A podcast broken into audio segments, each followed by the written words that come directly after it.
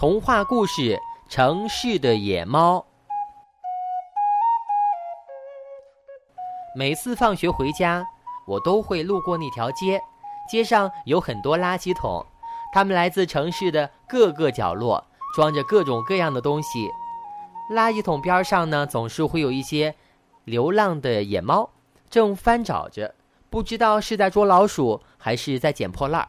有时候他们会为了一些发霉的鱼骨头打架，有时候会为了争抢女朋友打架呢。每次路过，我都走得飞快。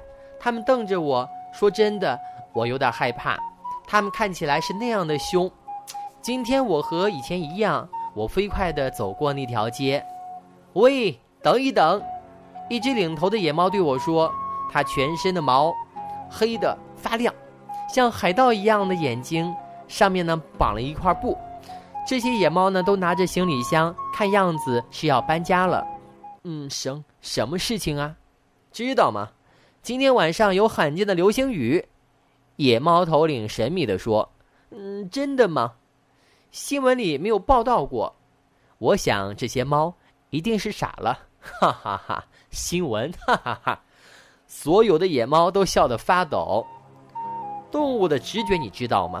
很多事情都比你们人类先知道，并且逃避了很多灾难，比如说皮皮岛上的海啸、欧洲的风暴侵袭。动物都比人先得到消息，并且提前找到了安全的地方。一只戴着黑边的眼镜、看起来很有学问的野猫对我说：“所以你要相信我们，今晚有流星雨。我想。”借你家的阳台用用，阳台是看流星雨最好的地方。看完我们就走，可以吗？野猫头领很有礼貌地说：“我们太想看流星雨了。你知道一只猫的寿命有多长？不是每只猫都能幸运的赶上这么一回的。”所有的猫说：“我发现，原来野猫们还是很有礼貌的，并且很可爱。于是我答应他们的要求。”热闹的街头，我带着一群提着行李箱的野猫回家了。原先我还以为他们会到处打滚、随地大小便，还可能会用爪子破坏家具。可所有的猫呢，把行李箱放在阳台上，老实的坐在箱子上，尾巴一甩一甩，抬头看着天空。嗯，你们要吃点什么？我打开冰箱问道。给我们来杯咖啡吧，野猫们说。咖啡，这是一群奇怪的野猫。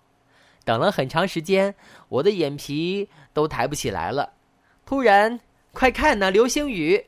野猫们伸长了脖子，真是一个美丽的晚上呢。流星雨像烟火一样的在天空中盛开着，然后慢慢的掉下来，掉在屋顶上、树梢上，野猫们的头上、尾巴上，慢慢的融化掉了。这时候，野猫们的眼睛里放出了异样的光彩，一颗好大的流星向我们飞来。野猫们用毛茸茸的爪子接住了它，像地球仪一样的流星弹。太好了，这下子我们可以搬家了！野猫们开心地欢呼起来。我们要搬家喽！谢谢你的阳台和咖啡。野猫头领又一次礼貌地说：“你们搬哪里去？哦，就是那个流星弹呀。”不跟你说了，我们要出发了。要找我们的话呢，把流星蛋转得飞起来就行了。野猫们开心地说：“我来不及问他们什么时候搬回来。”就这样，一群野猫一下子都钻进了流星蛋里去了。